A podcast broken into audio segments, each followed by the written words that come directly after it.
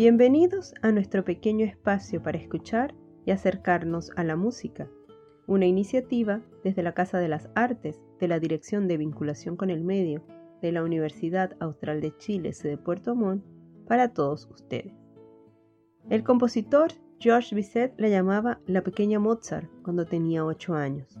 Hablamos de Cécile Chaminet, compositora y pianista francesa cuyas composiciones impresionaron tanto a Bizet que le sugirió a sus padres que hiciera estudios formales de música, pero a ellos no les pareció muy buena idea.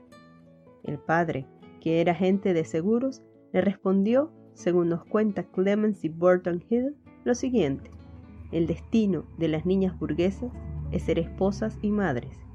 Chaminet, sin embargo, pensó de otro modo y años después comentaba: No se concibe que las mujeres puedan ser fuerza de trabajo, añadiendo que el trabajo y las condiciones que se les imponen a causa de su sexo no les permiten desarrollarse del mejor modo posible. Están en franca desventaja y solo unas cuantas, por la fuerza de las circunstancias o su propia fortaleza, han conseguido superar los impedimentos.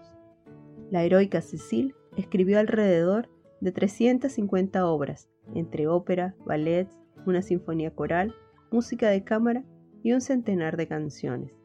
Hoy, recordando esta entusiasta y adelantada artista, quien llegó a ser miembro de la Orden Nacional de la Legión de Honor, la Arabesque número 1, opus 61, para piano, de manos de Mark Wiener.